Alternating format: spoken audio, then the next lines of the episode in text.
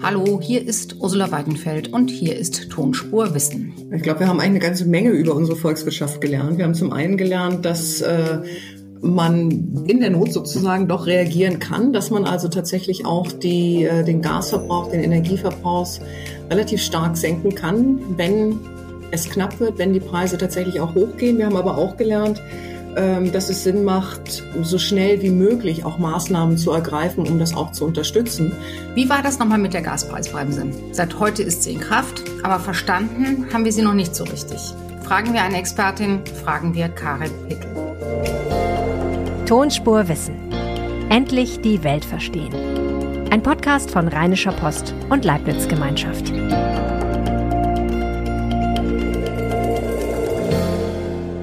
Herzlich willkommen zu Tonspur Wissen. Endlich verstehen, wo wir gerade stehen beim Energiesparen. Erfahren, wie Wissenschaftlerinnen die Politik beraten, das ist Tonspur Wissen. Sie finden uns jede Woche in Ihrer Lieblingspodcast-App oder auf Spotify und dieser und ich freue mich natürlich über Ihr Feedback. Wie gefällt Ihnen Tonspur Wissen und welche Fragen sollten wir hier mal beantworten? Schreiben Sie mir gerne an tonspur-post.de und ich freue mich natürlich über eine Bewertung in Ihrer Podcast-App. Dankeschön. Einer hat schon gefragt. Stefan Ellinghofen will wissen, warum Windräder immer quer in der Landschaft stehen und nicht vertikal gebaut werden. Sie haben schon recht. Eine vertikale Achse wäre wahrscheinlich besser für die Vögel. Sie, sie wäre nicht so laut. Es gäbe keinen blöden Schatten. Es braucht auch nicht so viel Wartung und deshalb werden diese Windräder auch leichter genehmigt. Aber der Wirkungsgrad ist leider auch viel niedriger. Deshalb wird es wohl abgesehen von der privaten Nutzung, da ist das mit dem Platz und der Genehmigung viel wichtiger, bei der horizontalen Nutzung bleiben. Heute geht es nämlich, das haben Sie sicher schon geraten, heute geht es um Energie. Und ich weiß nicht, ob Sie sich erinnern, aber ich erinnere mich ganz genau, wie wir vor diesem Winter gezittert haben. Es ging nämlich darum, ob es überhaupt genug Gas zum Heizen und für die Wirtschaft gibt, ob wir uns die Wärme noch leisten können. Und jetzt ist der Winter fast vorbei, alles hat geklappt, die Energiepreise sind im Keller. Seit einer Woche wirkt auch die Gaspreisbremse. Wir können uns also entspannen. Oder kriegen wir im kommenden Winter das Problem? Oder was bedeutet eigentlich die Klimawende für die Energiepreise in den nächsten Jahren? Wird es dann eben wieder so wahnsinnig teuer? Darüber spreche ich heute mit der Energieexpertin Karin Petel vom Münchner IFO-Institut. Sie lehrt Volkswirtschaft an der Uni München und war Mitglied der Beratergruppe der Bundesregierung, als es um die Gaspreisbremse ging. Hallo, Frau Pittel.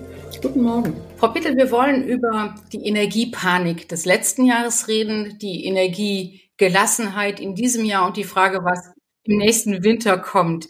Ähm, was haben wir im vergangenen Jahr gelernt nach Ausbruch des Ukraine-Kriegs und ähm, nach diesen enormen Anstiegen der Energiepreise? Ich glaube, wir haben eine ganze Menge über unsere Volkswirtschaft gelernt. Wir haben zum einen gelernt, dass äh, man bei, wenn, wenn in der Not sozusagen doch reagieren kann, dass man also tatsächlich auch die, äh, den Gasverbrauch, den Energieverbrauch relativ stark senken kann, wenn es knapp wird, wenn die Preise tatsächlich auch hochgehen. Wir haben aber auch gelernt, dass es Sinn macht, so schnell wie möglich auch Maßnahmen zu ergreifen, um das auch zu unterstützen. Das haben wir im vergangenen Jahr zumindest auf der Nachfrageseite, also auf der Verbraucherseite, teilweise verpasst. Wir haben es auf der Seite des Angebots, also der Beschaffung von Erdgas, sehr gut hinbekommen. Aber das sind im Prinzip Dinge, die man fürs nächste Mal mitnehmen kann dass man sagt, okay, wir haben mehr Flexibilität als befürchtet, es ist nicht zur Katastrophe gekommen, aber wir müssen rechtzeitig reagieren, um im Prinzip die größten Belastungen und die größten quasi Friktionen abzufedern. Das heißt, wenn wir sagen, wenn wir von der Angebotsseite reden, dann reden wir davon, dass wir heute kein Gas aus Russland mehr bekommen und eben diese Flüssiggasterminals relativ schnell etabliert haben und es ziemlich schnell gelungen ist, Gas aus anderen Quellen zu bekommen. Bei der Nachfrageseite waren wir nicht so erfolgreich. Also das sind nicht nur ja, Privatverbraucher, die heizen und kochen, sondern es sind eben vor allem Industrieverbraucher. Was ist da? Ähm das ist beides. Also es ist ja ungefähr die gleiche Menge, die die Haushalte und die die Industrie verbrauchen. Und was haben wir da verpasst oder falsch gemacht? Ja, auf der Nachfrageseite, wenn wir die Haushalte, aber auch teilweise die Industrie anschauen, dann haben wir relativ spät reagiert in der Hinsicht, dass wir versuchen, tatsächlich Instrumente zu etablieren, die einerseits im Prinzip ähm, Sparmöglichkeiten eröffnen, aber andererseits auch äh, die Belastungen, die Panik quasi auch auf Seite der Industrien, auf Seite der Haushalte mindern. Und im Prinzip muss man natürlich nicht sofort Maßnahmen einführen, äh, wenn man noch nicht weiß, ob das Schlimmste tatsächlich eintrifft, aber man muss vorbereitet sein. Das heißt, man muss sich überlegen, was kann man in dem Moment dann tatsächlich auch unternehmen. Und da wurde teilweise relativ spät reagiert. Also wir haben die Zeit verplempert mit Tankrabatt und 9-Euro-Ticket, anstatt sofort über die Gaspreisbremse zu reden. Genau, also ob das jetzt die Gaspreisbremse in der Form sein musste oder im Prinzip auch andere Maßnahmen, das sei mal dahingestellt. Aber wir haben relativ lange versucht, ähm, hier und da so ein bisschen punktuell zu drehen ähm, und haben damit zum Teil Entlastungen bei denen, die es eigentlich gar nicht brauchen, tatsächlich auch erreicht, haben aber verpasst tatsächlich an der Ursache, also quasi an den Energiepreisen selber ähm, und gerade an denen, die besonders stark gestiegen sind, eben auch, also Erdgas anzusetzen. Und da hätte man einfach, wenn man sehr viel früher angefangen hätte, sich Gedanken zu machen, auch zum Beispiel ähm, versuchen können, Systeme zu etablieren, die es eben noch wesentlich besser ermöglichen, äh, punktuell das heißt also wirklich denjenigen, die es am meisten brauchen, auch Hilfe zukommen zu lassen. Das heißt also vor allen Dingen armen Haushalten, die wenig, äh, die, die Gas verbrauchen. Ich meine, aber Sie waren ja, Sie waren ja auch Teil dieser Gaspreiskommission äh, der Bundesregierung und die Empfehlungen, die Sie dann gegeben haben oder die Sie auch mit unterschrieben haben, die waren ja, macht die Gaspreise für alle runter. Nein, das waren sie gerade nicht. Aber das ist leider, das ist leider genau das Missverständnis, was äh, immer da ist. Also das, also es sind zwei Komponenten. Das eine ist, sind wirklich die Gaspreise runtergesetzt worden. Das ist das eine. Und das zweite ist für alle.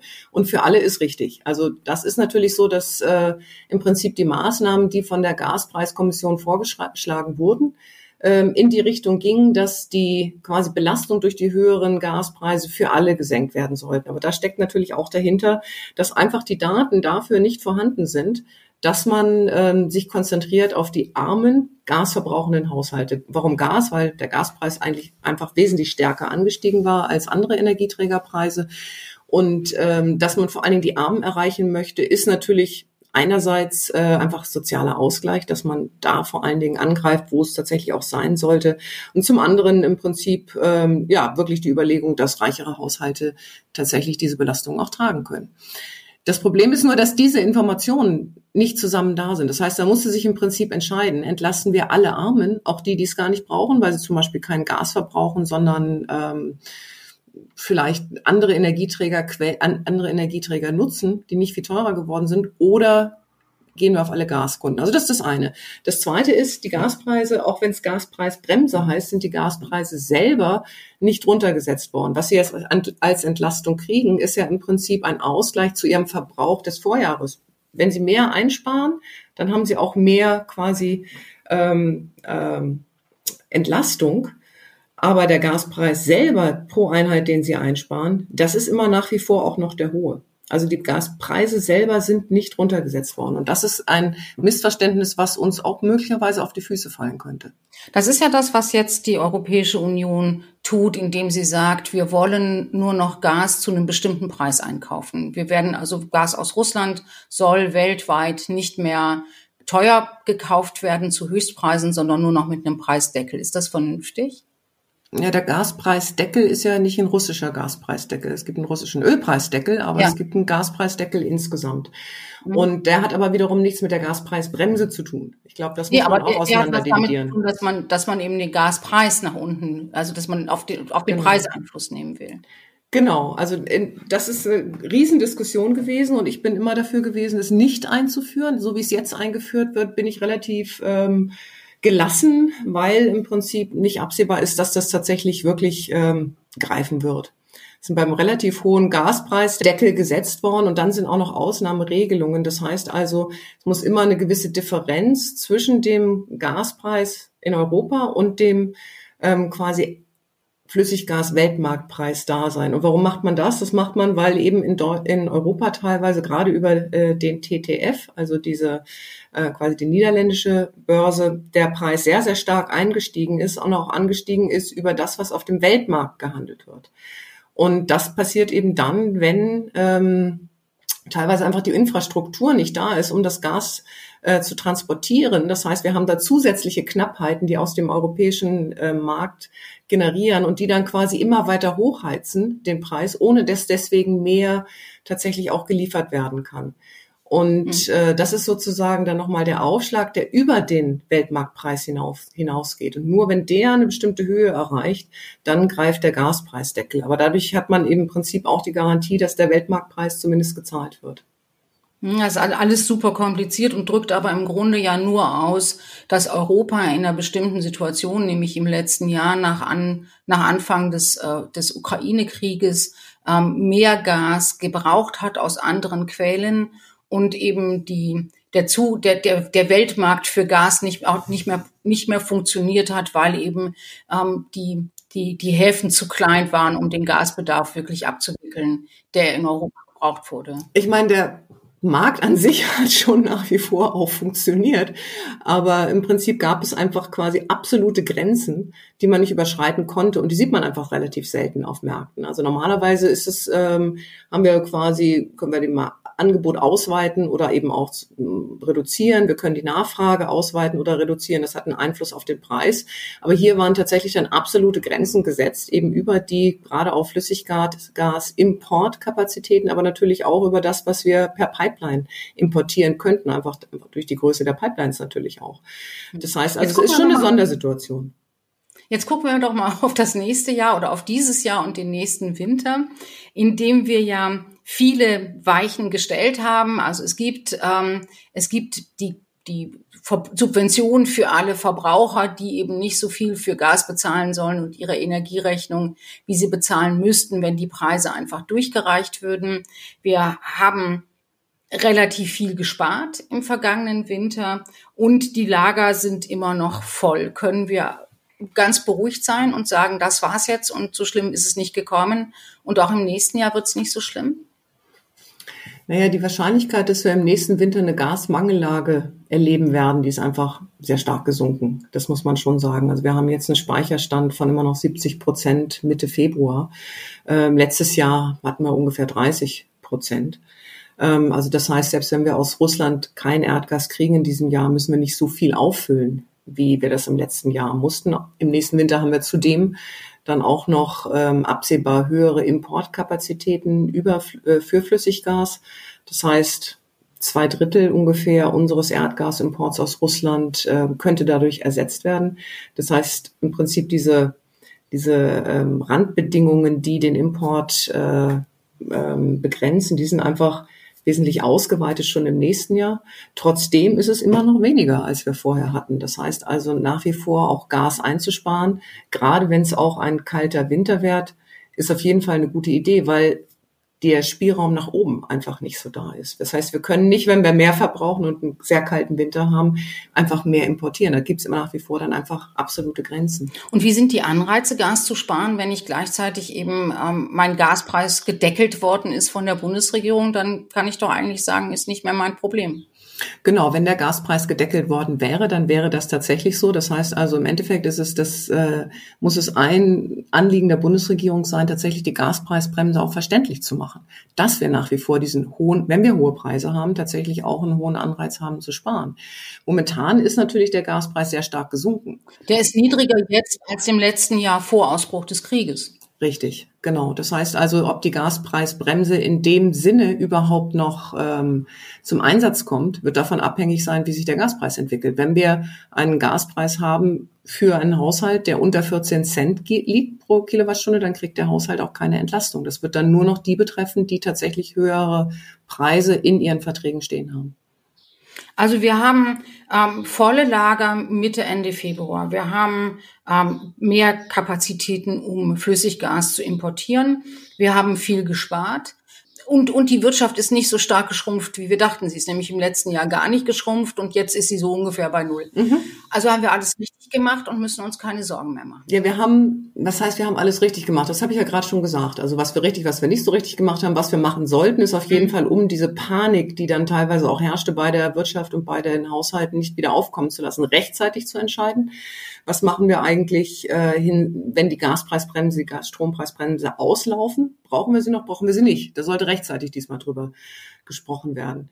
Und im Prinzip ähm, sollte natürlich auch verhindert werden, dass wir nochmal in so eine Lage kommen. Genau da sind wir doch an dem Punkt. Wir haben ja nicht nur über Gaspreise gesteuert, sondern wir haben die Atomkraftwerke die Laufzeit verlängert und wir haben Kohlekraftwerke mhm. wieder ans Netz genommen, die wir längst ähm, in die stille Reserve geschoben hatten, weil wir CO2 einsparen wollen. Ja, und die Unternehmen haben teilweise zum Beispiel umgestellt von Erdgas auf Erdöl. Genau. Das ist alles natürlich hinter den Kulissen gelaufen. Das ist nicht so zentral, das sieht man nicht so, aber das sind alles Dinge, die passiert sind. Und was machen wir jetzt damit? Also sollten wir die Atomkraft über April 2023 laufen lassen? Sollten wir die Kohlekraftwerke auch weiterlaufen lassen? Müssen wir das vielleicht tun? Und geben wir den Unternehmen Signale, dass wir sagen, wir finden das jetzt nicht so in Ordnung, dass wir jetzt alle wieder mit Erdölimporten Importen zu tun haben, anstatt, wie wir ja immer gedacht haben, mit grünem Wasserstoff und mit Solarkraft auf Unternehmen. Ich meine, dass wir mit grünem Wasserstoff im Jahr 2023, 2024 tatsächlich noch nicht weit kommen. Ich glaube, das ist jetzt keine neue Erkenntnis des letzten Jahres. Das heißt, da muss der Markthochlauf sowohl bei, auf Seiten der Unternehmen, die es verbrauchen, als auch auf Seiten der Unternehmen, die es herstellen, erst noch erfolgen. Und da wird ja auch einiges unternommen. Es gibt auch sehr viele internationale Projekte dazu. Das heißt also, das ist ein Prozess, der stattfindet und der ähm, aus meiner Sicht auch nicht gebremst stattfindet im Vergleich zu der Vorkrisensituation. Das ist also genau das, was wir da natürlich auch brauchen. Ähm, was die Diskussion um die Verlängerung der, der Atomkraftwerke angeht, die ist natürlich jetzt sehr stark auch eingeschlafen, weil einfach die Preise rückläufig sind aus meiner Sicht hätte es Sinn gemacht, tatsächlich auch nochmal eine Verlängerung auch über ein paar Jahre ähm, zu bewilligen, einfach um tatsächlich die Unsicherheit aus dem System zu nehmen. Wir gehen immer dann, wir, wir neigen dazu, sobald die Situation sich entspannt hat, ähm, dann auch nicht mehr darüber nachzudenken, dass sie ja schnell auch wieder kritisch werden könnte.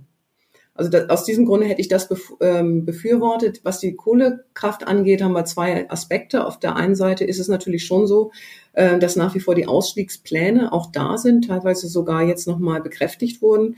Und das Zweite ist, dass wir einfach ähm, extrem natürlich darauf angewiesen sind, dass äh, die EU jetzt keine Rückschritte macht, auch hinsichtlich der CO2-Bepreisung. Bei den CO2-Preisen, die wir haben und den sinkenden Gaspreisen, wird da automatisch auch wieder ein quasi Rück eine, eine, eine ähm, wird automatisch dann wieder Gas mehr genutzt werden, wenn es billiger ist als Kohle. Also insofern ist das eigentlich ein guter Mechanismus. Weil Gas mit weniger CO2 ähm, Energie erzeugt, weil Kohle mehr braucht und weil die Zertifikate, ich habe heute Morgen mal nachgeschaut, die sind ja echt teuer geworden jetzt. Also die sind bei ungefähr 100 Euro. Vor drei Jahren waren die bei 20, 30. Also die CO2-Zertifikate, die steuern den Markt jetzt schon richtig. Also so, dass man sieht, dass sich eben Energieerzeugung verändert, sobald, ähm, sobald eben zum Beispiel der Gaspreis sinkt, gehen die Leute wieder oder wird, wieder mehr Strom mit Gas gemacht. Genau, also wir hatten eigentlich vor der Energiekrise, ähm, bevor die Gaspreise so stark angestiegen sind, auch schon gesehen, dass diese CO2-Preise bewirken, dass von Kohle auf Gas umgestiegen wird. Und dann wurde Gas so teuer, dass das im Prinzip nicht mehr gereicht hat, der CO2-Preis, obwohl er so hoch war, um diesen Unterschied auszugleichen. Aber wenn die, wenn die Gaspreise wieder sinken, dann wird sich das eben auch wieder ändern. Mhm, eigentlich wollen wir ja aber ja weder Kohle noch Gas, weil ja beide Energien sind und beide CO2 beim Verbrennen erzeugen. Wir wollen ja Erneuerbare. Wie, wie, wie kommen wir da voran? Hat da der Krieg in der Ukraine auch eine Veränderung gebracht, dass Erneuerbare viel, viel stärker hochlaufen jetzt? Also bisher können wir es in der Form nicht beobachten. Also was wir natürlich schon sehen, ist, dass die Unterstützung gestiegen ist. Also es ist einfach so das Bewusstsein da, dass es nicht nur Klimaschutz ist, aus dem, auf, ähm, warum wir Erneuerbare ausbauen wollen, sondern dass es eben auch zur Energiesicherheit und eben auch zu einer günstigeren Energieversorgung mittel- bis langfristig da, äh, beitragen kann. Was wir sowieso geplant haben, das muss man ja auch dazu sagen, es war ja sowieso geplant, Beschleunigungsgesetze zum Beispiel im letzten Jahr zu verabschieden. Also die kann man jetzt nicht dem Krieg zurechnen, ähm, aber die zeigen bisher eben auch noch nicht die Wirkung. Aber das ist natürlich auch ähm, nichts, was sich jetzt in einem halben Jahr komplett auswirken wird. Das heißt, es sind einfach auch Prozesse, die etwas dauern. Im letzten Jahr haben wir immer noch gesehen, dass die Aus, der Ausbau von Wind und von Solar weit unter den Zielen ist, die wir ähm, erreichen müssen, damit wir bis 2030 die Klimaziele erreichen. Ähm, und wie sich das im nächsten Jahr entwickelt, das muss jetzt mal abgewartet werden. Bei der Windenergie ist natürlich grundsätzlich das Problem, dass in der Vergangenheit die Genehmigungsprozesse durchaus sechs Jahre dauern konnten. Das heißt, die Wirkung der Beschleunigungsmaßnahmen, selbst wenn das jetzt auf zwei, drei Jahre sich reduziert, das wird eben auch erst mit der Zeit sichtbar sein. Erstmal werden wir es durch die Anträge sehen und dann irgendwann durch den Ausbau. Wir haben ja Beschleunigungspläne oder die Bundesregierung hat Beschleunigungspläne und möchte eben dieses Deutschlandtempo, wie der Kanzler das nennt, bei den Flüssiggasterminals, nämlich innerhalb von einem Jahr zu planen, zu bestellen, zu bauen und in Betrieb zu nehmen, das auch bei anderen Energiearten durchziehen. Glauben Sie, dass das geht, dass man Windkraftparks ähnlich schnell planen und dann auch umsetzen kann irgendwann? Ich meine, das ist das Ziel. Drücken wir es so aus. Aber was wir bei den LNG-Terminals natürlich auch gesehen haben, ist, dass da sehr viele Abkürzungen, ähm, Vereinfachungen in Kauf genommen wurden, um diese akute Notlage äh, zu überwinden. Sprich, äh, zum Beispiel wurde auf Umweltverträglichkeitsprüfungen verzichtet. Und das halte ich nicht für einen guten Weg, das grundsätzlich ähm, als äh, Wegweiser zu nehmen für die Zukunft. Ich denke, das wird rechtlich, also da ich bin kein Jurist, aber das wird rechtlich ähm, wahrscheinlich auch nicht Bestand haben, wenn man das versuchen würde. Aber es würde im Prinzip dann verschiedene Ziele wie Umweltschutz, Naturschutz äh, und Klimaschutz gegeneinander ausspielen. Und das halte ich auch für höchst gefährlich. Wenn Sie einen Strich drunter machen würden und sagen würden, sollten, was haben wir denn jetzt gelernt für die lange Frist, also für den Plan, irgendwann klimaneutral zu wirtschaften und auch Energie klimaneutral zu erzeugen. Was haben wir gelernt aus dem letzten Jahr? Ja, eine, ähm, ein, ein, eins, was wir gelernt haben, ist mit Sicherheit, dass hohe Preise für fossile Energieträger tatsächlich wirken. Ähm, die waren jetzt natürlich viel, viel höher, als sich das jemals jemand vor zwei Jahren noch hätte vorstellen können. Aber man sieht eben, dass Reaktionen durchaus möglich sind. Also ich glaube, das ist eine ganz wichtige Konsequenz, die wir gezogen haben. Die andere ist eben, die ich auch gerade schon genannt hat, dass erneuerbare Energien, ein Umstieg auf erneuerbare Energien nicht nur aus Gründen des Klimaschutzes ähm, äh, sinnvoll ist, sondern eben auch aufgrund, aus Gründen der Energiesicherheit, Unabhängigkeit von sehr fluktuierenden fossilen Energiemärkten für fossile Energieträger. Aber wir haben im Prinzip natürlich dann auch ähm, gelernt aus dem letzten Jahr, dass man sich diese Märkte, die wir quasi brauchen, um klimaneutral zu werden oder auch um quasi in der Zukunft zu wirtschaften, genau anschauen muss und dass man schauen muss, wo strategische Abhängigkeiten bestehen, die in Zukunft zu Problemen führen könnten und sich da genau überlegen muss, äh, inwieweit man Maßnahmen ergriff, ergreift, um zum Beispiel die Energiesouveränität, nicht Autonomie, sondern die Souveränität tatsächlich dann auch zu steigern. Das heißt aber, wenn Sie sagen Autonomie, meine ich nicht, sondern Souveränität. Das heißt die Vorstellung, dass man jemals autark werden würde, was den Energieverbrauch angeht, unabhängig von der Quelle. Ähm, das, ist, das, ist, das ist eine Illusion. Deutschland wird immer abhängig von Energieimporten bleiben. Aus meiner Sicht ja. Also wenn man sich alle Szenarien anschaut, was den Energieverbrauch angeht, also realistische Szenarien, sagen wir mal so, äh, für die nächsten Jahre, dann werden wir auch in der Zukunft Energieträger importieren müssen. Das heißt also zum, zum Beispiel in Form von grünem Wasserstoff oder in Form von synthetischen Energieträgern. Ich halte das aber auch nicht für problematisch. Problematisch wird es in dem Moment, wo wir tatsächlich strategisch von einzelnen Anbietern extrem abhängig sind. Aber der Import äh, von grünem Wasserstoff kann eben zum Beispiel auch zu Wertschöpfung in anderen Weltregionen führen und dort zum Beispiel auch die Abhängigkeit von fossilen Energieträgern ersetzen, also von den Einnahmen aus dem Verkauf fossiler Energieträger. Das heißt also, Importe grundsätzlich als schlecht anzusehen, ist höchst problematisch. Also wir haben gerade durch die Globalisierung natürlich auch sehr viel an Wohlfahrtsgewinnen gehabt. Es kommt eben darauf an, dass man das ähm, quasi klug ausgestaltet. Für die Zukunft heißt es Souveränität ja. Und müssen wir denn dann auch immer mit hohen Energiepreisen leben? Ist das ähm, ist das die, die nächste oder ist das die letzte Konsequenz, dass Energie jetzt dauerhaft sehr, sehr viel teurer bleiben, werden wird und bleiben wird, als sie bisher war? Also die Prognosen, die ich kenne, gehen alle davon aus, dass der Energie, dass die Energiepreise nicht auf das Niveau zurückfallen werden. Also Energiepreise im Sinne von vor allen Dingen Strom und Erdgas, ähm, nicht auf das Niveau zurückfallen werden, dass wir vor der Krise, und die Krise begann ja im Prinzip schon vor dem Ukraine-Krieg, da sind ja die Preise schon sehr stark angestiegen, äh, zurückfallen werden. Sie werden aber auch nicht auf dem Albtraumniveau, sagen wir so, äh, des letzten Herbstes bleiben. Ich meine, insofern ist es gut, dass tatsächlich dann auch die Anreize zur Umstellung auf äh, erneuerbare Energien ähm, erhöht und gleichzeitig eben auch dann zeigt, dass der Umstieg auf erneuerbare Energieträger tatsächlich auch dazu beitragen kann, diese höheren Preise auch wieder zu senken, beziehungsweise ihnen nicht ausgesetzt zu sein. Und nicht ausgesetzt sein heißt es eben auch, dass man jetzt, spätestens jetzt darüber nachdenken muss, seine, sein, sein Haus zu dämmen, neue Fenster zu kaufen. Zum Beispiel, genau. Und kühler zu sitzen.